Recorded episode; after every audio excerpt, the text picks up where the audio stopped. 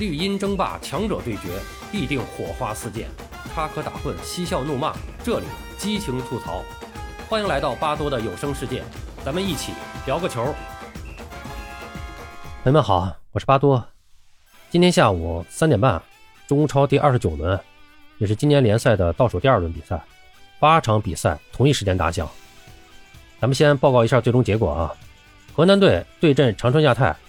比赛第六十九分钟，河南队打破僵局，黄子昌接阿德里安的左路传球，是胸部停球后一脚扫射破门，河南队一比零领先。第七十四分钟，亚太队左路祖伊一脚远射被门将是单拳打出，替补出场的田玉达补射得分，场上比分是一比一平啊。那么最终呢，双方是一比一战平。北京国安队主场迎战成都龙城，上半场费利佩闪击，法比奥点球扳平，下半场甘超是剪刀腿被直轰罚下，费利佩双响。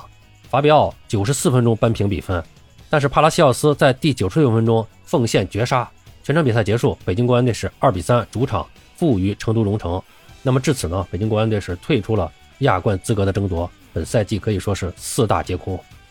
天津津门虎和上海申花上半场罗萨是打破僵局，随后朱晨杰因伤被替换下场。下半场替补登场的于汉超扳平比分，最终天津津门虎一比一和上海申花握手言和。本赛季全部主场比赛保持不败。青岛海牛对大连人队，第二十一分钟，康瓜边路形成突破，长途奔袭后打进世界波进球，帮助青岛海牛队是率先打破僵局。上半场结束前，许东接队友边路传中，漂亮的头球攻门将比分改写为二比零。一边再战至四十九分钟，大连人队的特索涅夫杀入禁区后倒地，当值主裁判明哨判罚点球，特索涅夫亲自主罚命中，为大连人队扳回一分。第八十分钟，特佐涅夫是梅开二度，将比分扳平。最终双方再无建树，二比二的比分保持到中场。武汉三镇对阵深圳队，比赛第八十三分钟，武汉三镇队前场积极拼抢，赢得球权。韦世豪在点球点前左脚低射，将球送入球门左下角。最终在本赛季最后一个主场一比零击败深圳队，全取三分。已经降级的深圳队是吞下了中超十一连败。浙江队主场迎战沧州雄狮，上半场莱昂纳多助攻程进破门。月薪助攻弗兰克建功，尾声阶段莱昂纳多再次助攻弗兰克得分。一边再战，马辅瑜帮助客队扳回一球。随后莱昂纳多、梁诺恒、季胜潘锦上添花，赵宏略呢是直轰被罚下。最终浙江队在主场六比一狂胜沧州雄狮。浙江队与申花队呢同积五十二分，暂居第四。梅州客家队主场迎战南通之云，上半场江泽磊建功，下半场卡斯蒂洛推射得手，莫雷拉托、郑浩前是锦上添花。全场比赛结束，梅州客家是客场。零比四负于南通之云，上海海港对阵山东泰山。上半场，张林鹏助攻吕文君推射破门，王彤伤退，吴磊破门被吹，吕文君是两黄变一红被罚下，蔡伟康锁喉，莫伊塞斯被红牌罚下。山东泰山这边呢，莫伊塞斯也是染红离场。半场结束，九人海港一比零领先十人泰山。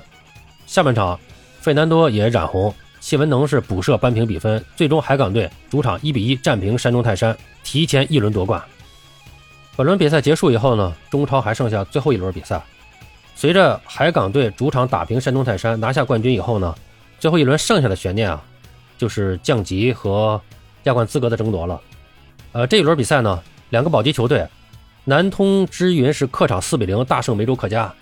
大连人呢是客场二比二战平青岛海牛。南通之云领先大连人队是两分，占据了保级的制高点。下一轮，两队都将主场作战。大连人迎战已经提前夺冠的上海海港，南通之云迎战已经无欲无求的天津津门虎。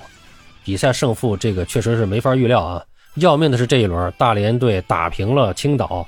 把主动权是拱手让给了保级的对手南通之云。那大连呢是必须拿下比赛，还要看南通的脸色了。如果大连赢了，南通打平，两队积分相同的情况下，根据规则先比较两队的胜负关系。那么大连人呢对南通之云是一胜一平。将保级成功，那么所以说呢，对于这两个队来说啊，都是不容有失，必须拿下。在积分榜的前面啊，目前海港和山东是锁定前两名了，其中海港队是直接进入正赛，山东呢也可以锁定一个附加赛资格了，还有一个附加赛的名额，大概率呢将在目前同分的上海申花和浙江队之间产生。而下一轮呢，上海申花将在主场迎战浙江队，两队将直接 PK，谁获胜将直接拿到。最后一个亚冠的附加赛资格。那么，如果两队打平，那么上海申花队将排在浙江队前面，因为他的胜负关系是有优势的。但是如果上海申花和浙江队打平了，那么还会出现一种结果，就是后面目前和他们只差两分的成都蓉城，如果成都蓉城最后一轮主场拿下梅州，而上海申花和浙江打平，那么就会出现三队同积五十三分的情况，这就要看三个队之间的胜负关系了。那三队之间的情况呢？呃，我们简单看一下啊，现在就是，呃，成都呢对上海是一胜一平。然后上海呢是对浙江是，那么最后一轮的比赛呢，刚才咱们说了，如果是打平的情况下呢，那么这就是上海对浙江呢就是一胜一平，那么成都呢对浙江呢是一胜一负，那么把这个三个队放在一起呢，计算胜负关系呢，那就是成都是两胜一平一负，上海是一胜两平一负，浙江是一平一胜一负，那就会出现成都队获得第三名，拿到这个最后一个亚冠附加赛资格。啊，那么咱们刚才呢就把降级和呃亚冠附加赛的这个争夺的情况呢，呃简单的说了一下。呃，这轮比赛啊，咱们还是要说一下这个，呃海港和山东泰山的这个比赛啊。呃，主要是什么呢？说实话，我是觉得呀，这场比赛啊，海港队最终还是磕磕绊绊的，如愿的拿到了冠军啊。但这场比赛看完了以后，我有一种感觉，就是这还真是今年中超联赛的一个缩影。首先从这个比赛的过程来看啊，就是一开始这个呃海港队打的比较顺。然后两队虽然是会有攻守，但是海港队呢有一次漂亮的这个边路进攻，先拿下一分，奠定了这个夺冠的一个基础，啊，就像联赛之间也是一样啊。上海上海海港是早早的确立了十七分的领先优势，但是随后呢，这个比赛就出现了一个转折，双方的人员呢出现了非战斗性的减员，那么这个转折之后呢，海港队呢就陷入了一个困境，就像他的联赛的最后这段时间啊，就是一直是状态不好。然后这时候呢，他山东泰山呢强势崛起，压着这个海港打，整个联赛中呢也是泰山开始强势追分，呃，一直到这个比分打成了一比一。但是这个时候呢，在最关键的时刻呢，这个泰山队呢自己又申请红牌，把这个两双方的这个呃差距呢人员差距呢拉平了，这样的话就给了这个海港队一个喘息的机会，啊，最后海港队还是磕磕绊绊的拿到了冠军。啊，所以就是这个这场比赛的一个进程啊，跟这个联赛的这个大走势差不多。另外还有就是，这个比赛啊，再次发生了这种大规模的这个冲突，而且直接产生了多张红牌。这个咱们要真的要说一下，因为这种情况啊，在今年的这个中超联赛中啊实在是太常见、太常见、太常见了，几乎是场场比赛都有。这就是一个非常非常常见的不正常现象。就是这个比赛啊，本来打得很精彩，前三十五分钟比赛打得非常精彩，节奏也很快，双方的特点也都比较鲜明，两队都把自己的这个战术状态打出来了，把自己的技战术特点打出来了，表现出来的状态也都不错。包括咱们之前一些诟病的一些个球员，这个状态不好，像严俊凌啊什么的状态不好，都表现的非常好，就是多次神扑也是，呃，感觉这个双方的队员在场上啊这种呃竞技水平啊都发挥的不错。从第三十五分钟，吴磊的进球因为助攻的徐新手球被取消以后，这比赛就进入了一个转折点。第三十八分钟就发生了啊，我们说的这个，在今年中超赛场上非常非常常见的一幕，就是球员打架。结果这一次冲突导致了四张红牌出现。先是起争执的这个陈普和吕文君，啊，一人一张黄牌。但是这个吕文君呢，他是第二张黄牌，哎，所以这个上半场这个海港的这个进球功臣吕文君。就下场了，但是这次争执是引起了双方的一个大规模的冲突。经过这个比较长时间的这个纷争啊，再加上 VR 的回看，主裁判又给海港的蔡慧康一张红牌，将其罚下。啊，那么回放看得很清楚啊，这个蔡慧康是非常激动、非常冲动、非常暴力的锁住了莫伊塞斯的脖子。啊，这个红牌非常准确，没毛病。这种行为是必须红牌的，而且我觉得这样的行为可能都应该后事后可能会有。追罚啊，可能会有追罚，这个行为是比较恶劣的。不过我当时也想啊，就是说，这个这个不知道之前啊，莫伊塞斯干了些什么？就是这个蔡伟康，呃，总不会这个没来由的这个这个这个冲突本来跟他没关系嘛，然后双方那个这个这个冲突在一起，那蔡伟康总不会没来由的专门的这个跟这个莫伊塞斯去打架吧？这时这个屏幕前的我们呢，都以为这个海港队罚下了两人，山东队呢只是陈普获了一张黄牌。啊，这个真的是就让海港很难了，因为当时比赛实际上是终止在第三十八分钟，上半场比赛还没有结束，啊，尽管他们领先一球，但是那么长时间少两个人，这比赛就很难了。这个时候，屏幕上还出现了有趣的一幕啊，就是这个 山东队的陈普一直在笑，大家乱乱哄哄的在那冲突，然后这个镜头其中连续的三次切到了这个陈普的脸上啊，他都一直在笑，这个真的是发自内心的笑。这个说实话，换我也笑，一黄换两红，那赚大了。随后这个比赛继续，说实话，当时真没太注意，因为上半场比赛马上也就完了，直到中场休息，哎，我们这群里边有人就问说，这个是不是莫伊塞斯也被罚下了？我还挺肯定的，说没有，因为当时这个现场呢，直播的这个现场是这个视频没有交代，呃，然后呢，这个解说呢，各方面呢也都没有交代，在这个网站上看这个数据统计，也没有这个莫伊塞斯的这个红牌统计和标记。那不过过了一会儿呢，看到了相关统计更新了，还真是在那次冲突中，莫伊塞斯也被罚下了，啊，具体的情况真是不太清楚啊。我看网上也没有太说清楚，他这个莫伊塞斯为什么被红牌罚下？那有的那个查了一下，有的网上信息说，啊，这个，呃，说是那次冲突的时候呢，莫伊塞斯跟吴磊产生了争执啊，然后这攻击吴磊来着，所以呢，蔡伟康呢为吴磊出头，结果呢两个人都被红牌罚下了，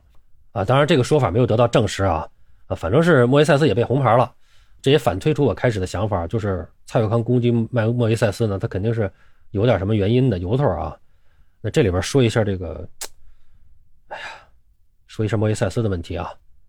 在这次冲突之前啊，就是我就在群里说，看今天比赛，就是比赛打到这个二三十分钟的时候，我就在群里边跟大家聊说，我说我感觉今天山东的这个状态啊不太稳定，不是状态不稳定，就是山东的这个心态不太稳定，就是因为我多次看到这个莫伊塞斯啊带头围拢裁判，指责裁判，在场上传达的这个负面情绪比较明显。有时候双方的不是一个很大的这个犯规或者争执啊什么的，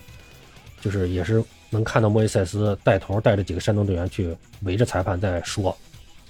啊，这个现象不太好，就感觉没有把全部的精力放在这个踢球上，结果这个四十分钟左右的这次冲突，就咱们刚才说那次冲突，这个莫伊塞斯被罚下了。说实话，最近一段时间比赛明显能感觉到，就是莫伊塞斯在场上正面作用和负面作用都非常大。以前我也说过这个问题。如果今天莫伊塞斯不下场，即使对方蔡慧康也不下场，吕文君下去了，是吧？虽然他们落后一分，但是多打一人的情况下，我觉得山东更有优势。但是莫伊塞斯的下场，应该说他在山东队中场的作用，那显然要比蔡慧康重要的多。他下场之后呢，尽管山东队还是多打一人，但是中场组织没有人能起到他的作用，没有人能代替莫伊塞斯的这个作用，以至于克雷桑上场以后啊。也不得不进行了很多这个中场串联的工作，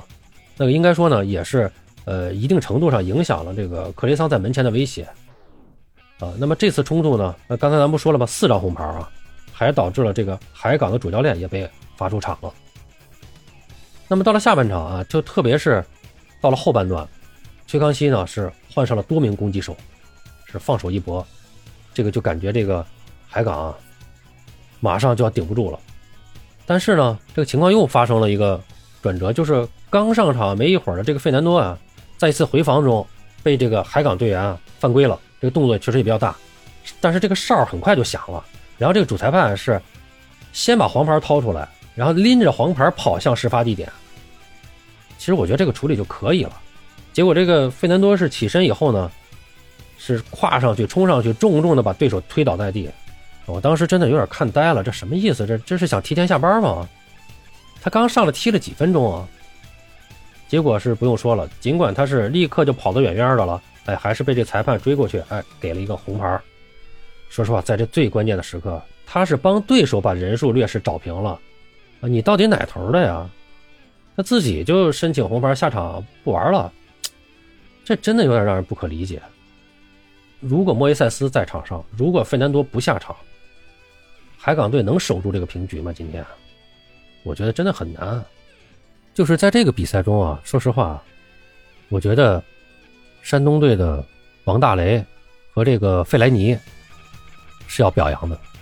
就是在几次冲突中啊，我觉得他们的表现都是可圈可点。